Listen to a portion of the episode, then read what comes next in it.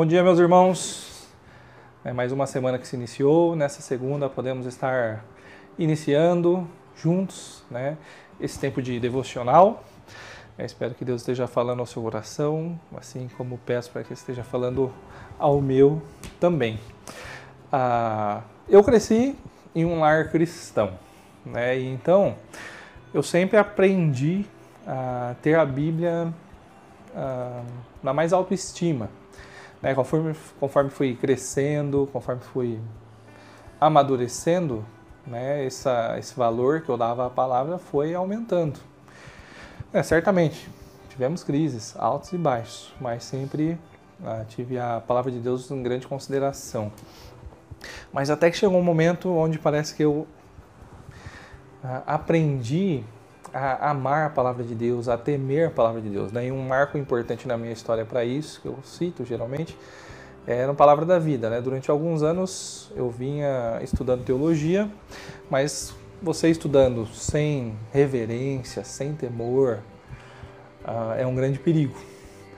Né? Mas aí o SBPV foi uma grande ferramenta de Deus para me ensinar a temer a palavra de Deus, ensinar a palavra de Deus, ah, e por que, que eu estou falando disso? Né? Porque essa semana ah, eu preparei né, uns devocionais baseados no Salmo 119, né, no qual eu coloquei o nome como Amo a Tua Palavra. Né, e o Salmo 119 ele é conhecido como o maior salmo da Bíblia. Né? São 176 versículos, se não me engano aqui agora.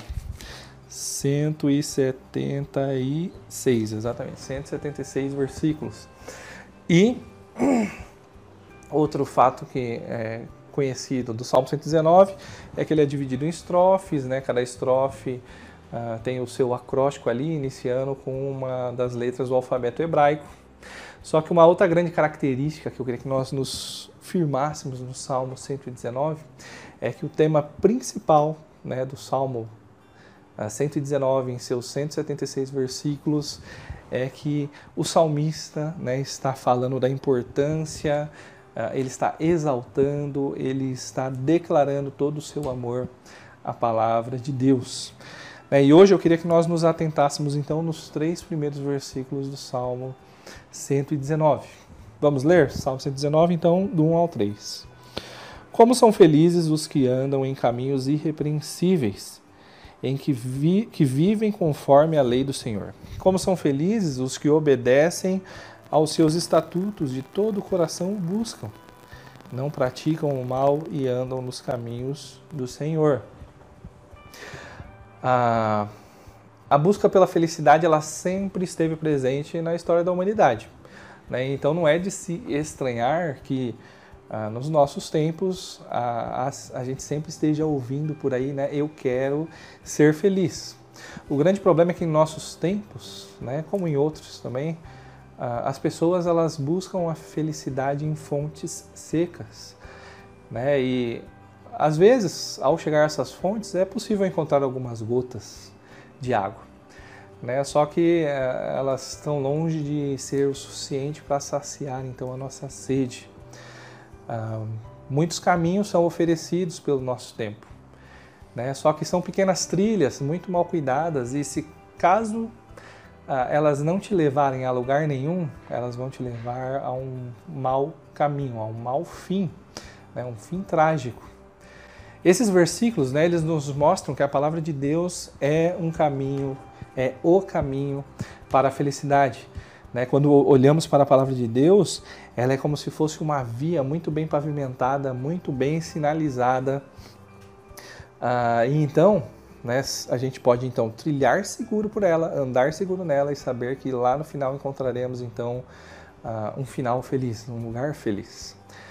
Ah, um médico, né, frequentemente estamos frequentando, né, nos consultando com algum quando ele nos passa uma prescrição, ele está avisando o nosso bem-estar. E veja, um médico humano como a gente, né, ele, ele busca a, a nossa felicidade, o nosso bem-estar, quanto mais Deus.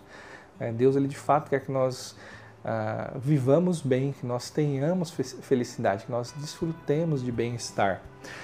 Ah, e quando nós olhamos então para a palavra de Deus, o que nós encontramos é uma prescrição né, do, do próprio Deus, vindo da parte dele então, para que nós possamos alcançar a felicidade. Alguns eles vão olhar para a palavra e eles ah, vão dizer, né, ah, eu não quero esse caminho, porque se eu for seguir a palavra eu tenho que deixar de fazer aquilo, vou deixar de fazer isso e eu não vou ser livre.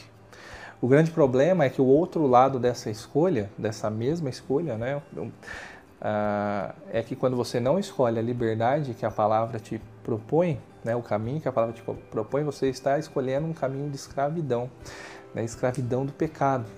Quando nós vivemos de acordo com a palavra, então nós podemos desfrutar da verdadeira liberdade, nós estamos livres do pecado, podemos dizer não e então ah, nos achegarmos a Deus, nos relacionarmos com Ele, amarmos Ele, né? E então, ah, de verdade, né, sermos felizes nele.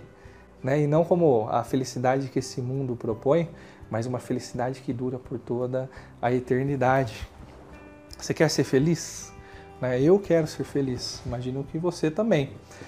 Escolha o caminho da palavra de Deus e se entregue a Ele então de todo o coração. Né? Esse é o segredo da felicidade. Que Deus esteja abençoando o seu dia, né? que hoje seja de fato um dia feliz, né? e para isso, escolha o caminho da palavra.